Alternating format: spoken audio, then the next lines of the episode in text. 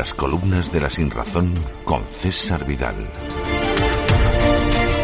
Lo acabo de ver en Telecinco, una de las cadenas de televisión más importantes de España, y no he podido dejar de sentir una profunda sensación de amargura y un inmenso pesar.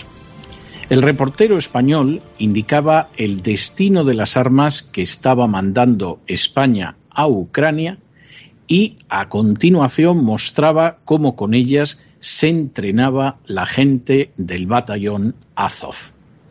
Esta unidad militar ucraniana no es una milicia ni tampoco una fuerza irregular. Por el contrario, forma parte directa y orgánica de las Fuerzas Armadas Regulares de Ucrania e incluso ha experimentado un notable crecimiento desde su fundación.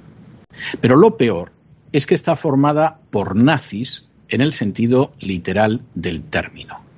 El estandarte del batallón Azov lleva una esvástica apenas disfrazada, pero además, por añadidura, sus miembros suelen enarbolar banderas nazis y los cascos de sus combatientes lucen con orgullo la esvástica.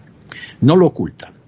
Por el contrario, se jactan de ello y además rinden un caluroso homenaje a las unidades ucranianas de las SS que durante la Segunda Guerra Mundial fueron fieles y entusiastas aliadas de Hitler en la perpetración de los peores crímenes de guerra.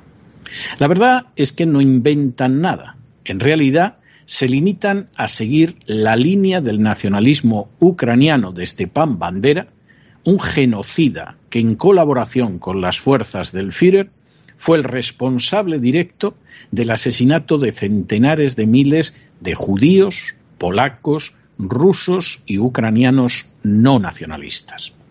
Precisamente un bandera cuyo día se celebra en Ucrania como una de las fiestas nacionales, que es considerado de forma oficial como un héroe y como el padre de la patria ucraniana, y que cuenta a lo largo ¿Te está gustando este episodio?